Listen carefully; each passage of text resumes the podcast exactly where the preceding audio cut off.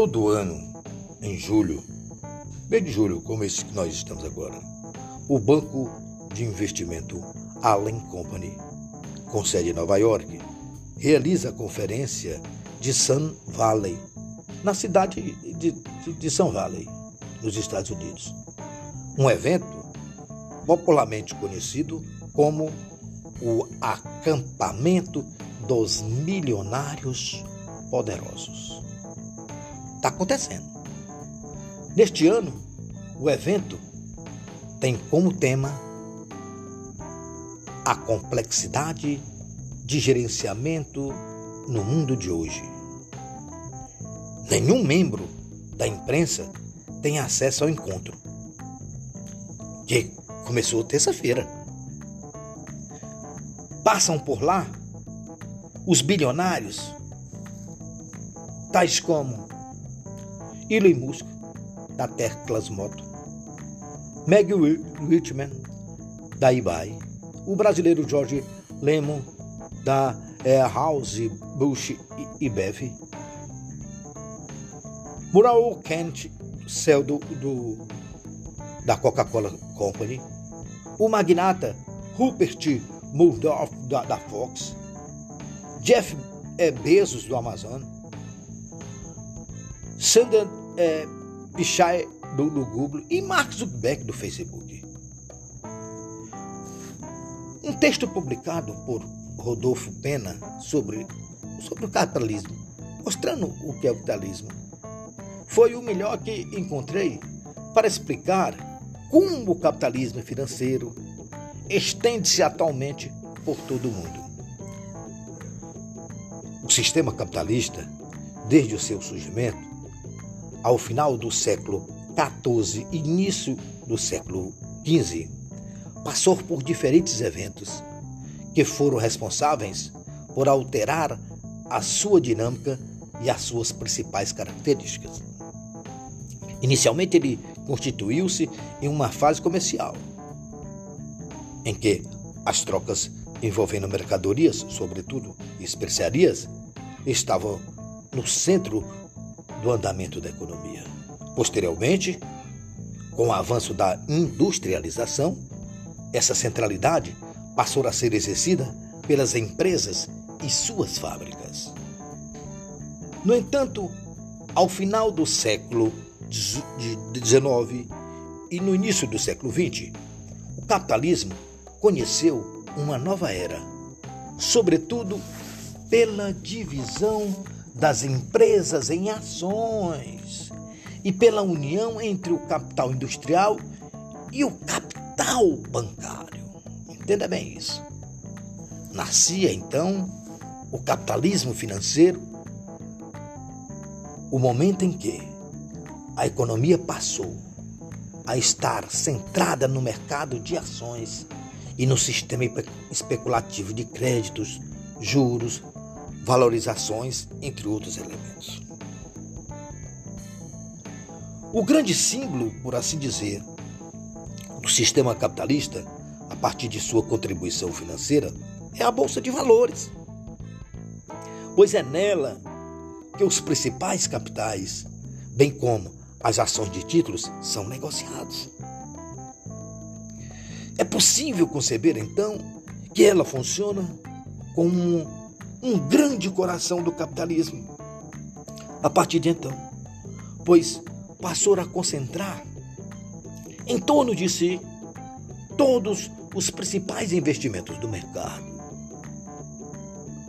Além disso, o peso dos bancos na economia tornou-se ainda mais elevado. Isso porque é a partir deles que as atividades produtivas na sua cidade, em qualquer lugar, parte do mundo ou no campo, passaram a ser financiadas. Os bancos também atuam diretamente no desenvolvimento econômico, negociando empréstimos, faturando por meio de juros e transformando ações e dívidas em ativos que são comercializados como se fossem mercadorias. O desenvolvimento das empresas que passaram a ser administradas por inúmeros acionistas ocorreu de forma acentuada, sobretudo aquelas inicialmente oriundas de países desenvolvidos. Eles adquiriram a capacidade de investir em outras empresas, inclusive nas concorrentes, comprando as suas ações e assim controlando o mercado. Em virtude dessa dinâmica em que pouca, poucas marcas dominam a rede comercial, muitos teóricos passaram a chamar o capitalismo financeiro de capitalismo, capitalismo monopolista. Além disso, com o desenvolvimento das técnicas e os investimentos em comunicação e transporte, essas grandes corporações começaram a instalar-se em outros territórios, ganhando dimensões internacionais. São as chamadas empresas transnacionais, também conhecidas como multinacionais ou empresas globais, que as quais são representadas por esses magnatas que estão reunidos, que eu acabei, que eu no início do meu comentário comecei a falar. O crescimento das grandes corporações avançou principalmente em direção aos países periféricos e emergentes, incluindo o Brasil, que conheceram assim o processo de industrialização. Note que em países subdesenvolvidos a industrialização ocorreu pela intervenção estrangeira, sobrepondo-se ao desenvolvimento local. Essas empresas buscavam maior acesso a matérias-primas, o emprego de mão de obra a custos mais inferiores e a expansão de seus mercados consumidores. Buscava não, buscam, né? Houve então uma transformação nas características da divisão internacional do trabalho. Os países subdesenvolvidos que apenas exportavam matérias-primas passaram a produzir também produtos industrializados. As grandes empresas conseguiram produzir então a custos mais baixos, principalmente em razão dos incentivos fiscais cedidos pelos governos locais, que demandam a presença dessas indústrias para a geração de empregos. Com os avanços e transformações produzidas pela terceira revolução industrial, o capitalismo financeiro estendeu-se por todo o mundo, fato que foi identificado pela queda do Muro de Berlim e, consequentemente, o fim da Guerra Fria.